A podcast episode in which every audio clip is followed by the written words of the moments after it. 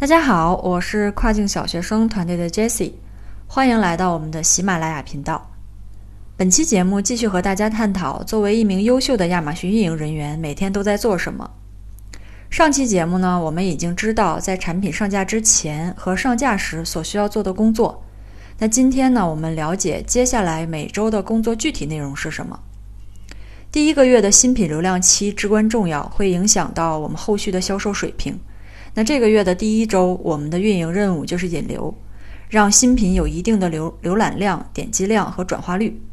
这里面需要做到的具体工作有以下八点。第一点是做折扣标签儿，设置 coupon 及 promotion，要展示在前台。第二点是要开启 CPC 广告，开启自动广泛匹配，加大产品的曝光，通过优化关键词提高产品在搜索页面出现的频率。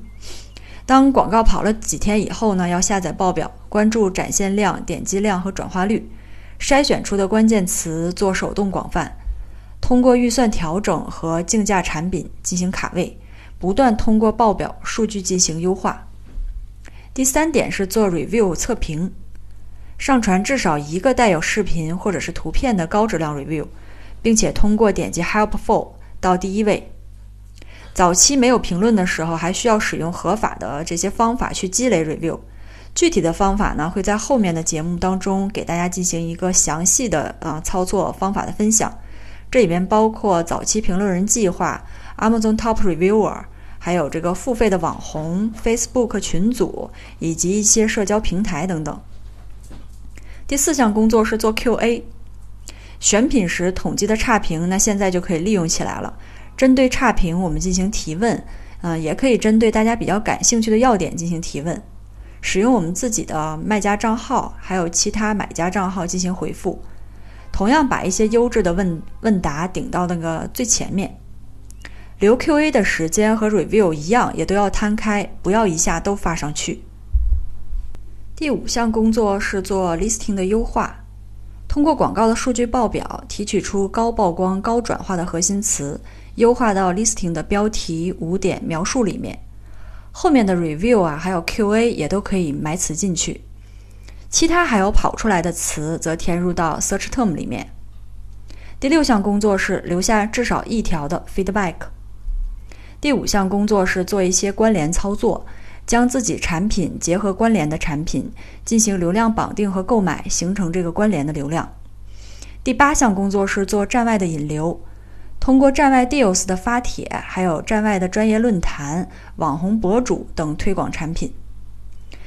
那到了第二周，我们的运营任务是继续增加流量和广告，提升转化率。这期间我们需要做的有以下四点：第一点是持续积累 review，除了继续做之前提到的方法呢，这个时候还可以持续在站外放一些折扣，以增加 review。另外，还可以对上周出现的自然订单做一下催评。第二点是要优化广告，嗯，这个时候就可以开启手动广泛匹配了，将核心关键词放入广告数据中去查看关键词的排名。前期的预算呢，大家尽量出高一点，让产品有一些曝光，出一些长尾词。然后我们要下载一周的广告报表，将第一周的 CPC 数据结合 listing 调整优化和分析。第三点是做 BD 和 LD 的申请，那经过了两周的数据的这个销售数据的积累，后台呢就有机会出现 LD，如果出现了，咱们就及时的去申请 LD。BD 的话呢是需要通过招商经理，嗯，有招商经理的卖家一定要去沟通啊，去申请。BD 也是推新品的一个非常重要的一个利器。最后一点是要做那个添加 wish list。嗯，有条件的卖家可以找服务商进行操作，这个操作就是 add to wish list。那接下来就到了第三周和第四周，这个时候我们的运营任务是加大站内站外促销力度，进入销量的快车道。这个时候我们要持续的增加 review、QA、站外 deals，调整优化 CPC。好了，当我们按照节奏充分做好了第一个月的新品推广期以后，我们的 listing 应该也达到了既定的目标。那接下来的二到三个月的运营任务就是稳定排名了。这里面我们需要做到的有如下六项具体工作内容。这里面包括：第一点是持续增加 review、feedback、QA、Java deals，调整优化 CPC。第二点是做库存管理，及时关注库存情况，尽量不出现即将断货或者是缺货的状态。如果要是即将发生断货，嗯，那我们就要及时的采用空运、海运分批次去补货。第三点是积极参与 BD 和 LD 的活动。第四点是安排红人推广测试效果。第五点是，呃，对一些客户的评论进行跟进，及时删除 feedback 差评，及时沟通 review 差评。如果无法删除呢，就要想办法增加好评，把差评顶下去。第六点是关注产品问题反馈，如果差评或者是退货过多的话，需要及时反思产品质量问题。如果经过以上操作，产品销量仍然很少或者是没有，那基本这个时候我们就可以确定产品啊选品失败了。这个时候就要尽量的呃尽快去清一下库存，同时要选下一款产品。那过了这个阶段，我们就进入到了一个产品的成熟期的运营工作了。当一款新品运营成熟以后，你的店铺可能会复制多款产品。那么在这个阶段，运营人员的每天工作是什么呢？第一项工作是分析后台数据。这个数据的分析工作，我一般都会放在上午进行，因为这个时候脑子比较清楚。嗯，流量数据、销售数据、广告数据等等，都是必须分析的，一定要保持对后台数据的敏感性。数据的升高和降低都与店铺的销售和运营有很大的联系。这里面呢，会给大家分享几个分析的表格，呃，包括店铺每天销售和流量统计、店铺每天销售统计、产品排名和关键词数据统计、前台排名等数据统计。这些表格也会给大家粘出来，然后大家也可以到公众号里面去索取呃原表格。第二项工作任务是处理邮件及跟进客户差评。我们要及时的查看邮件有没有这个客户的售后问题，统计产品的 review 和 feedback 情况，及时更新产品的评分。嗯，如果要是遇到差评了呢，要先评估一下差评的原因，到底是同行恶搞呢，还是我们产品这个本身自己的质量就是有问题的，还是说买家单纯就是心情不好？